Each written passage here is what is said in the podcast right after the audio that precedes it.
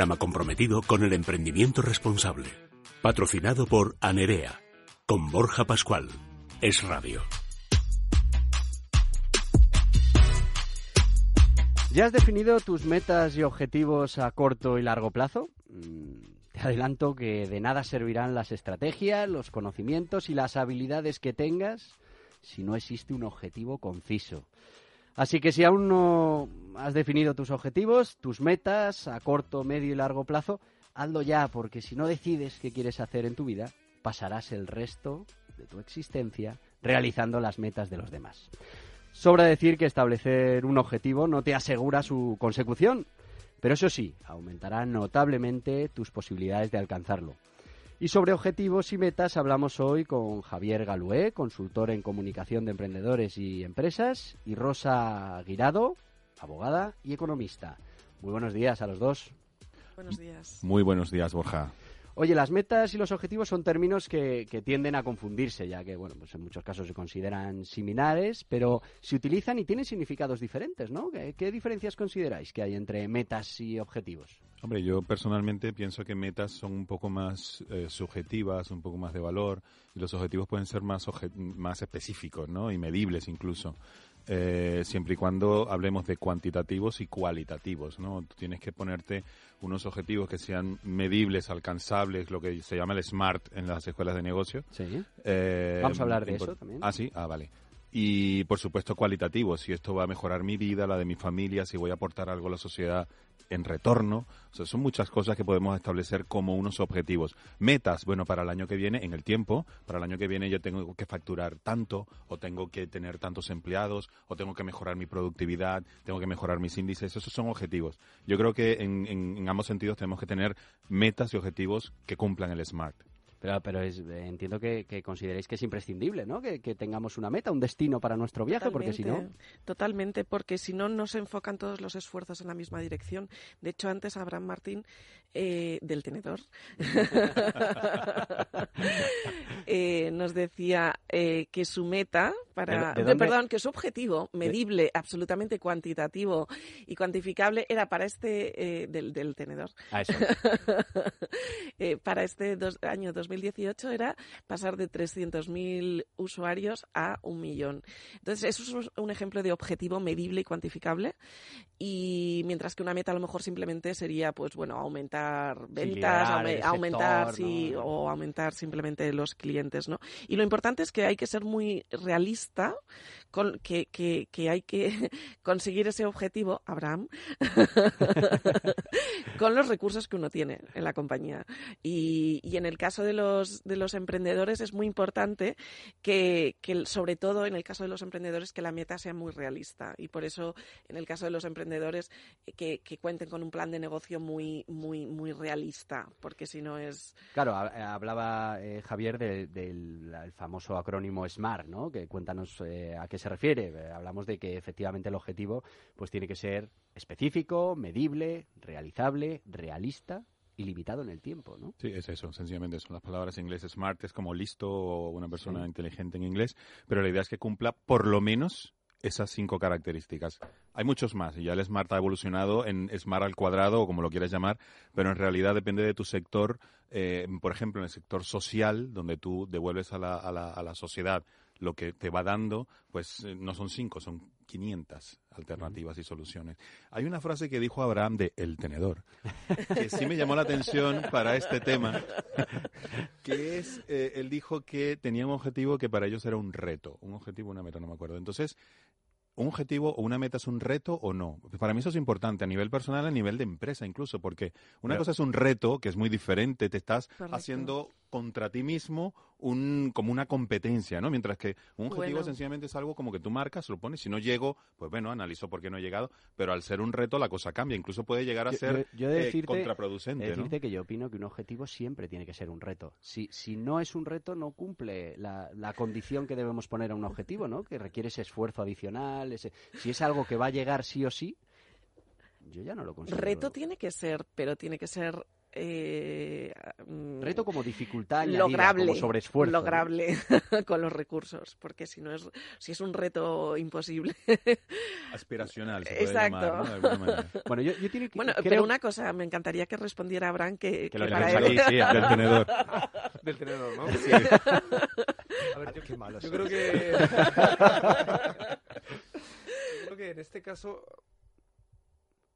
Tiene mucho objetivo y parte de reto, ¿no? Porque al final es eh, dar un salto cualitativo y cuantitativo en cuanto a la relevancia del tenedor. A veces ya no, no, no solo son los números, sino es lo que significan esos números. Claro. Cuando ya tienes una masa crítica tan importante es que te conviertes en una marca de referencia para el día a día de las personas. Y, y esas son las marcas que todos llevamos, ¿no? Que puede ser desde la que utilizas para pagar el parquímetro, por hablar del mundo digital, a la Nutella o a, Sí, a o cualquiera. o cualquier otra marca. Entonces ese es el reto, hablando de retos, eh, para el cual hay que cumplir una serie de objetivos. De todas formas, hablando de emprendedores, yo creo que siempre habría que incluir unos, unos metas y unos objetivos personales. O sea, decir, yo me meto en esto, vale, para que la empresa y la organización salga adelante, pero a nivel personal, ¿qué representa para mí?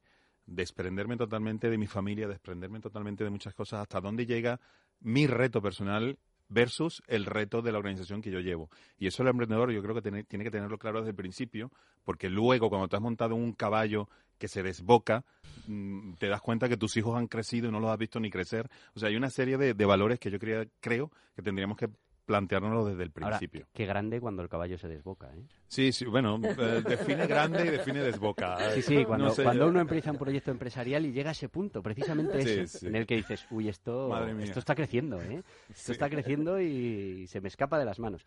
Bueno, eh, eh, yo estoy de acuerdo con vosotros en que el objetivo tiene que ser eh, conseguible. Yo diría que, que tiene que ser factible, pero también pienso que los objetivos tienen que ser grandes. Eh, esa filosofía de, de piensa lo grande, eh, de apunta a las estrellas, de, de intenta... eh, porque al final, si no nos ponemos metas suficientemente retadoras, no terminamos de dar lo mejor de nosotros mismos y de las organizaciones, ¿no? Sí, eso es hacer el símil con el deporte. Generalmente tú siempre llegas a 100 metros en...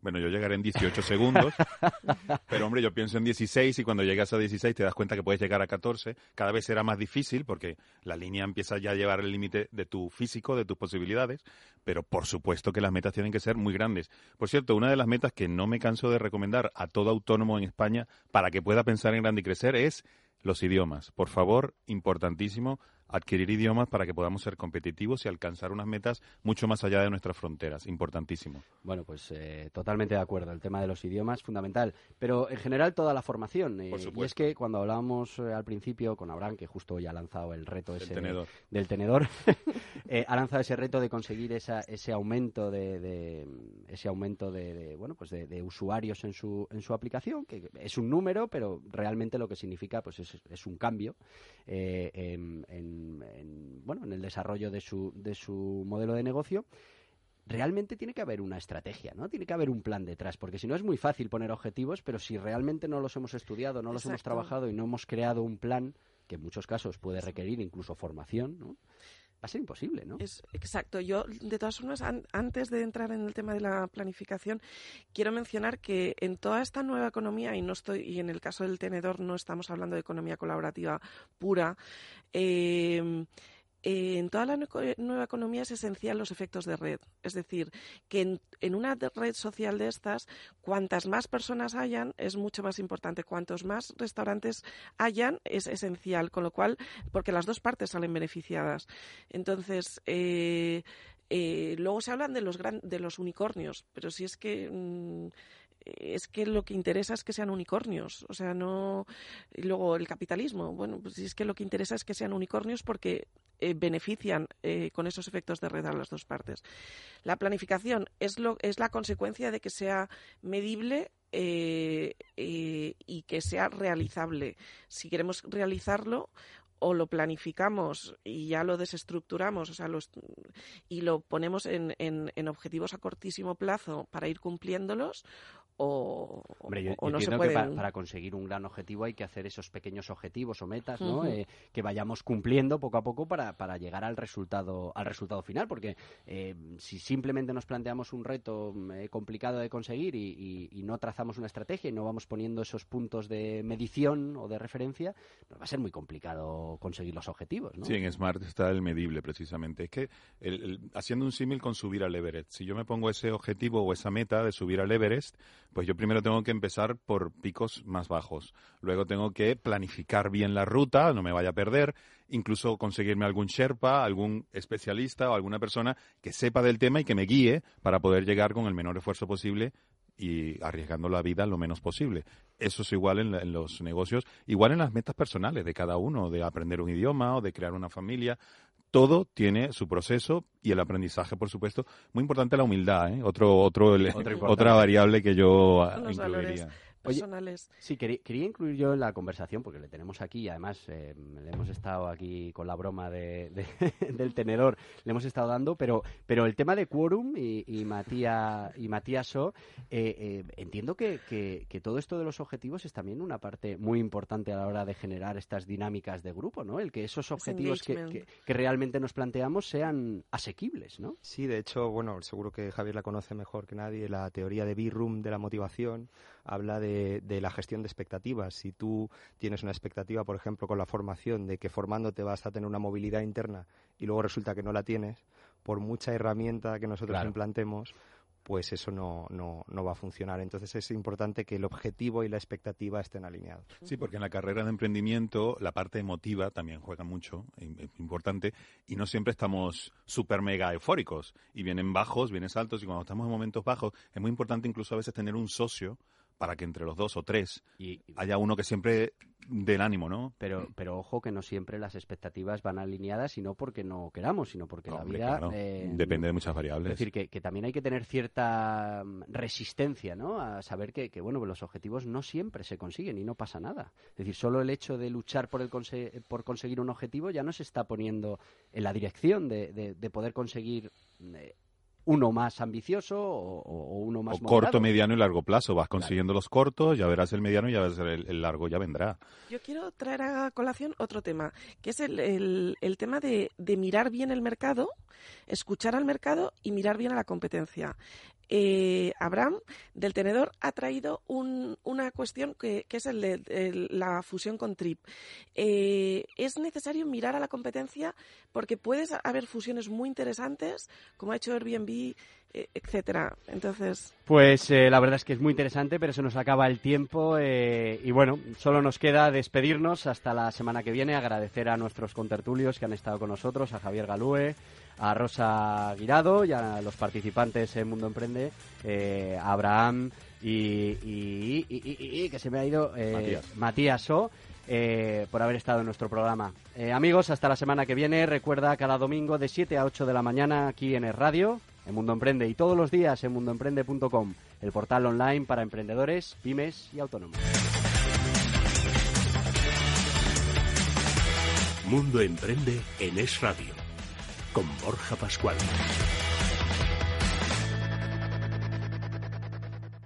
Estás escuchando Es Radio. Queridos amigos de Música y Letra, este domingo a las 2 de la tarde, como siempre, el programa se dedica esta vez al invierno, al frío en la música clásica y popular. Las cuatro estaciones de Vivaldi, de Piazzolla, el invierno, claro, que Gelida Manina, de Puccini, también los patinadores, los copos de nieve y el amor bajo cero de los cinco latinos.